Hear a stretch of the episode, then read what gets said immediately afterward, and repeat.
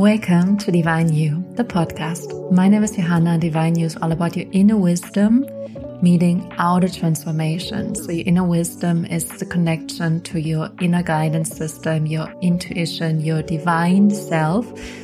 And outer transformation is a change in your personality, a change in your outside reality, and also just things that you want to manifest. So, divine you is about both. And I'm always quite excited, thrilled, and happy that you're here with me today. It's such a special journey, um, especially right now with everything that goes on in the world. And um, yes, thank you for being here with me and thank you for journeying with me. And today is such an important topic. It's not about doing, it's about being. Of course, it is, Johanna, but this will blow your mind today. So maybe you want to take your journal, take a pen, and really listen carefully because when I started to understand that, my life truly changed because I suddenly could be so grateful for things I wanted or things I was longing for, even though they were not here yet. And this is where we're going for today. So if you feel like you see someone out there in the world and you want what the person has, may it be a career, may it be um, a certain way of life, like a lifestyle, or may it be a thing like a purse or a pair of jeans or a certain haircut or a healthy body or whatever. So I'm going to help you to get out of this state where you feel lack and frustration and maybe even envy and get in a very nice state. So be prepared. Because the solution is that if you are aligned with your soul and if you are aligned with your essence, everything will come. Everything that you long for, everything that you want will come. And if not in this lifetime, then in the next one. But probably the things that you desire the most, that you long for the most, that you're like, ah, I would love that, I want that. They might come quite easily if you just get into a state of being. And I'm going to talk with you today how to get into the state and what being means, what doing means, what our perceptions are, our learned perceptions. Um, so let's just dive in. So, Abraham Hicks says that's so beautiful. One person that is aligned with source is powerful, more powerful than thousands of people who are not. Like Jesus was aligned with source, like Eckhart Tolle is aligned with source. They are source. It's just like not ego, not they are just source. And they have so much more power because they are part of the power. They own the part they are of their power, the power that is all along everywhere around us. So it's not that you have to get that, you have to go somewhere and buy that, you have to, I don't know, reach out to a friend to get that. The power is already there. And the power is to be connected to source, to your own essence, but the essence also that is, yeah, just everywhere, surrounded, like in your surroundings everywhere. And this is to be.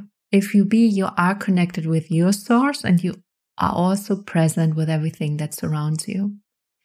And it's so much less, or I have to correct myself, it's not at all about doing, doing, doing, doing, doing. That's just a perception we learn when we grow up. You come into onto this planet, you grow up and you learn you have to do this to get this. You have to do this to get this. This is just a mantra that you get. So when you grow older, you think, oh, I have to do this to get that. And yes, of course, there's a like a road from A to B, but it's very different whether you go the road from A to B because you think you have to struggle and fight your way from A to B, or because you are aligned with Source and Source just guides you to point B. This is very different. It's a very different experience. And often we think, oh, I have to do more, I have to work harder, I have to, I don't know, get more money, get more clients, get more whatever. I have to struggle and I have to do more Instagram posts and I have to work harder for my boss and I have to do more this, more that, more whatever. But the thing is, we already did the visualization of your future self. And if you see your future version, is she struggling? Is she fighting for things? Is she like, ah, I have to do more, I have to get more, I have to. Probably not. She knows that she already got everything. And it's in her beingness that she receives more. Not in her doing, in her beingness, in her being present, alive, aligned, aware, happy, content. In this beingness, the things are an energetic match and come easily, effortlessly to her. Even when we really dive into energetics, you are here in your now moment. And little side note, all moments are now moments. So wherever you are, you will always be in the now moment. If you struggle your way to a certain success, a certain end result that you want, and you struggle your way there, you won't feel different inside even when you get there. The change might be minimal, but it's not this huge change that you really long for. This huge change of, I want to be happy, content, peaceful, grateful, whatever. You're not going to get that when you struggle your way with doing, doing, doing, doing, doing, doing, doing, doing, doing. It's actually the other way around. You are in the state, you are in your beingness that is already content and happy right now because everything that you wish for is already there. And that's what brings you closer with so much ease. And then you become or already are an energetic match for the things. So it's not about doing. For me, even when I think about I have to do more, I have to do more, I have to do more, I physically feel like I'm pushing backwards. I'm pushing away from what I want. I'm pushing away from my end goal or end result. I physically can feel like, and when I get in a state of being, of like already appreciating my life, already being happy and satisfied and content for what I already have and what I already have sent out into the field. I'm going to say more about that in a second. I feel very good and I'm just being in my highest state and my state where I'm connected with my essence. So, the law of attraction ask and it's already given.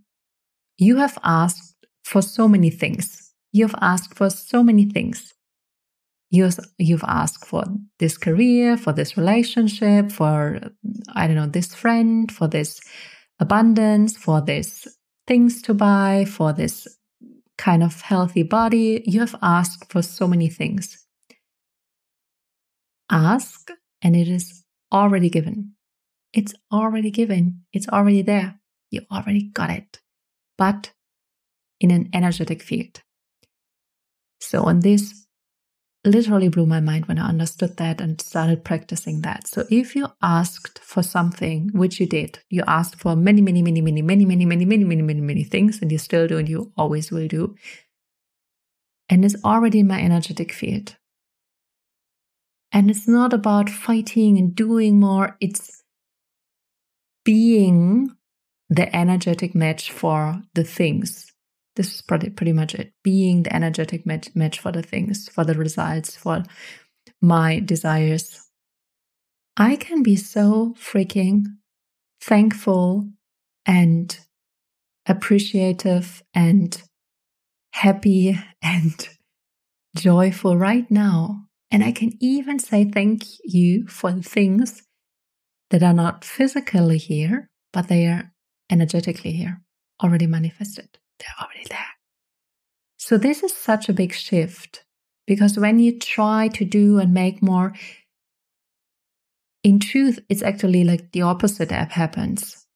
When you think you need to do more, you do more, the energy that lies underneath is, I'm not there yet. I need to work harder. I'm not there yet. I'm not there yet. I need to work harder. I'm not there yet. So you literally create more of, I'm not there yet. I need to do more. I need to work harder. So it pushes you away from your end result, from what you want, from your manifestation. But if you're here with me in this very moment and you go like, oh, it's already there. It's already manifested. My desires are already in an energetic field. They are already done. They are already here. Thank you, thank you, thank you. Thank you for everything that I've already created. I feel so blissful. I feel so happy. I feel so content. Your beingness attracts the things that you want with so much more ease than the doing, the doing, doing, doing. Because in the moment when you already go into, into the state where you're like, I already got it. Thank you. You just move closer to it in the energy field, in the quantum field. So the more you think, I need to do more, I need to do more, the less you attract what you really want. And the more you relax into your essence and your beingness, the more the things become an easy match for, for you just an easy match.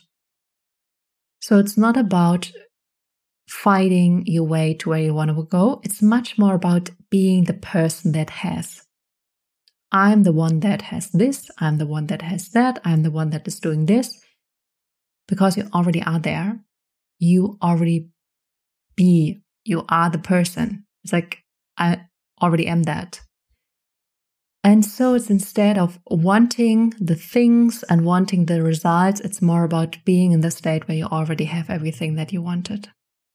So ask and it's already given. It's already there. It's already done.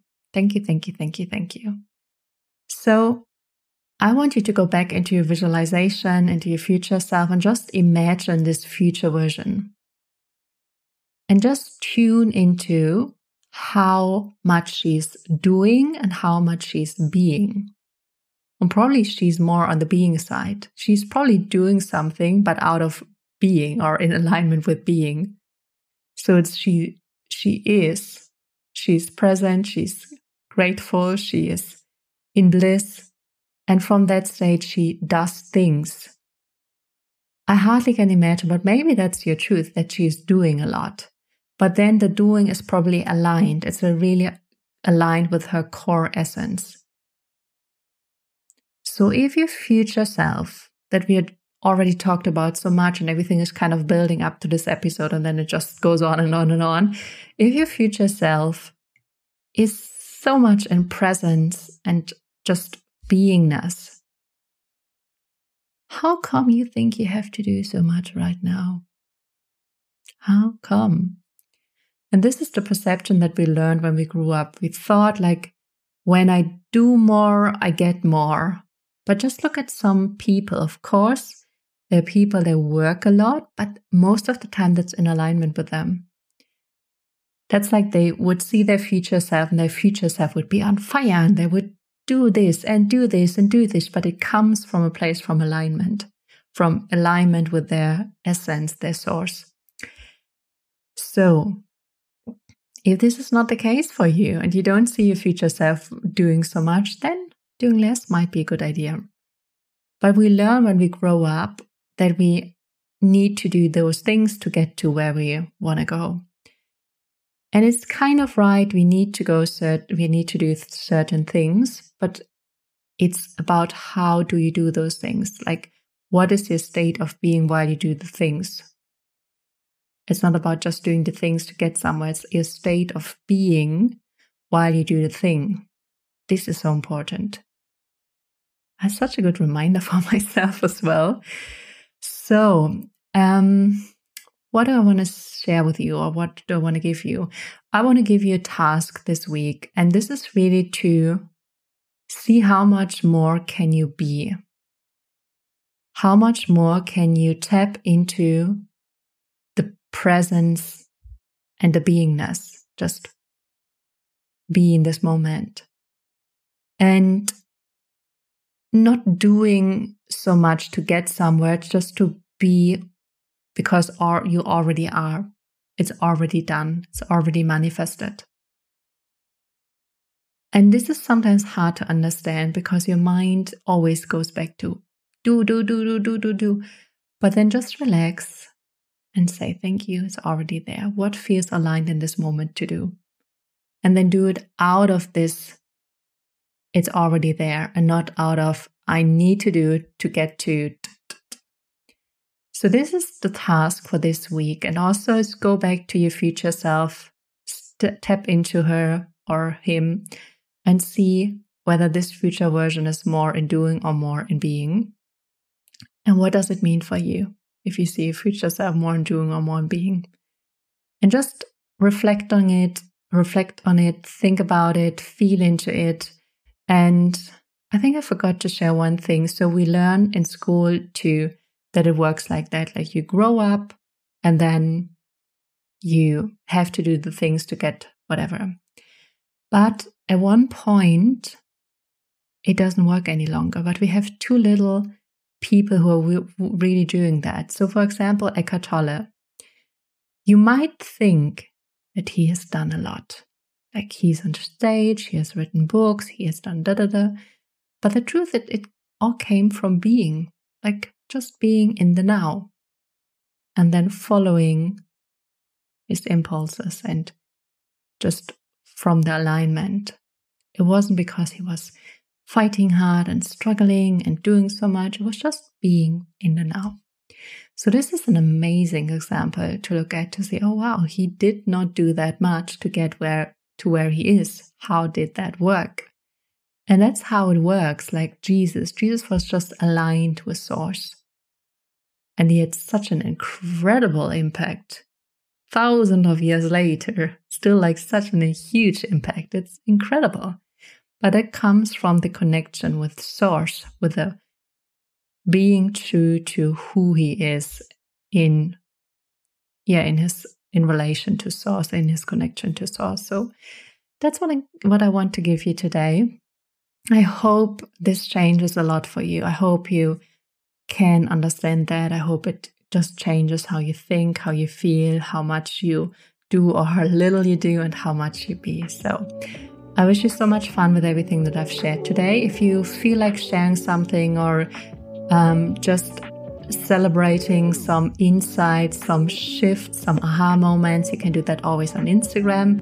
If you want to make me a huge favor, you can post a comment under this video if you watch it on YouTube. You can rate this podcast. You can write even something on, um, I think, on iTunes, and you can share this episode or another episode if you feel like it. So, if that is what your soul is longing for and enjoys. And if you feel the call for one on one coaching, you can always apply. There's um, a link on my website and also in the show notes. You will find it, I'm sure. Besides that, I love you. I love the journey with you. I love our journey together. I send you so much love. And until the next episode, bye bye.